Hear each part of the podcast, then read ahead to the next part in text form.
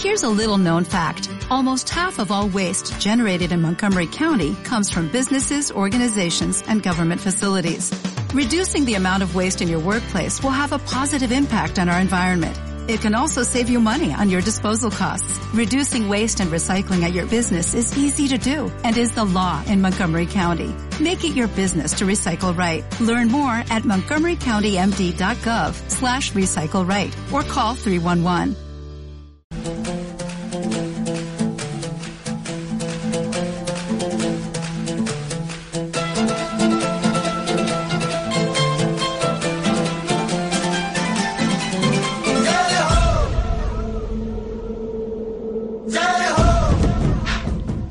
Viajamos en Piedra de Toki, momento de descubrir la montaña desconocida tras las huellas de Kiko Betelu. Egunon, Kiko. Egunon, aquí. Bueno, ¿a qué lugar nos vas a llevar hoy? Bueno, pues mira, eh, con este, este, de repente este buen tiempo que nos ha entrado, me han entrado ganas de recomendar viajes y si no has estado ya, ya puedes ir reservando cuatro días para la zona sur de los Alpes, para el valle de Valturnanche, para Cervinia y os voy a llevar a una historia muy curiosa. La montaña, el valle es muy conocido, pero creo que la historia no es tan conocida. ¿Has estado en Cervinia? No, no está en Cervinia, así Pues que mira. tengo que... Como los deberes que me has puesto han sido muy claros y no estás- opción a negociar nada, o sea que hay que reservar Ya estás unos reservando días. cuatro días. Mira, te voy a contar una historia bonita y curiosa de esos nombres que no cuadran muy bien con el sitio en el que están.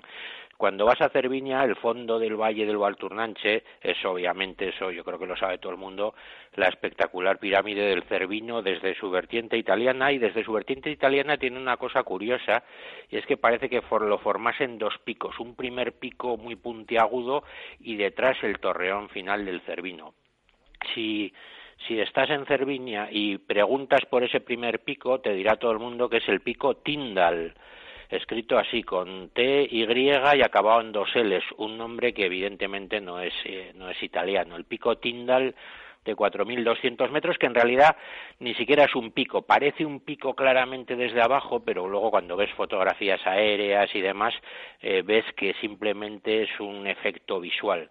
Pero bueno, ¿cuál es la historia de ese curioso pico Tyndall? Pues te la, esa es lo que te voy a contar. Vale, pues el, el nombre ya nos deja también un poco desorientados, ¿eh? Sí, porque aunque pinches Wikipedia no te va a salir un tal alpinista Tyndall, que sería la explicación. Posiblemente te salga un tal John Tyndall, que era un eh, físico, microbiólogo y además de bastante de bastante buen nivel eh, del siglo XIX irlandés y que hizo importantes descubrimientos eh, en temas, ya te digo, como la física, como la biología, la microbiología y que simplemente en sus tiempos eh, libres, digamos, en sus vacaciones sí que le gustaba viajar al continente y pasearse por los glaciares alpinos, para lo que siempre contrataba a una serie de guías suizos que los comandaban tal Brennan, creo recordar el nombre. Así es que no era un alpinista, era un científico, pero bueno, pero le gustaba, le gustaba la montaña y en una de sus eh, excursiones al- a, los, a los Alpes, pues descubrió el Cervino y obviamente, te puedes imaginar, estamos hablando de 1860, el Cervino le, le maravilló como maravilla a cualquiera que lo vea hoy en día y decidió intentar escalarlo. Eh, lo decidió intentar aún más cuando le contaron que eh, no se había subido nunca y que por lo tanto, pues fíjate qué, ocasión más magnífica, ¿no?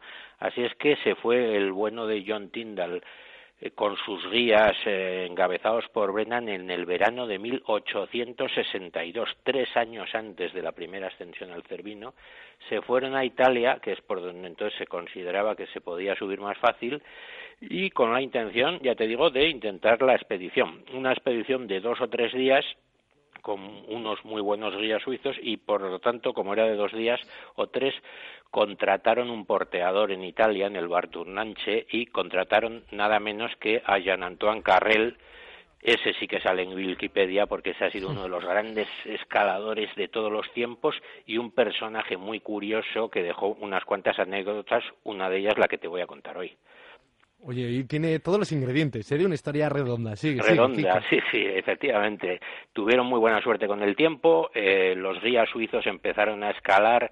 Tyndall, como ocurría en aquella época, iba detrás eh, salvando los pasos cuando ya los guías habían colocado clavos, cuerdas y toda la parafernalia, y detrás, cerrando la expedición, iba el bueno de Carrel cargando las mantas, el agua, las comida y todo lo demás para todo el grupo hicieron un vivac a mitad de la pared, como efectivamente pues ya habían calculado que no iban a poder escalar todo en un día, y eh, después de esa noche, eh, la mañana siguiente volvió a amanecer bueno, dos días seguidos en el Cervino no es ninguna tontería, y siguieron con toda la escalada rocosa por Italia hasta que llegaron al, al pico, entonces no se llamaba todavía así, al pico, y y se y vieron lo que te he dicho, que efectivamente no es un pico, sino que eh, es un, es un momento en que la arista se convierte en completamente horizontal durante ciento y pico metros, un verdadero cuchillo que atravesaron con mucho cuidado porque las caídas son impresionantes y que les llevó hasta el torreón final.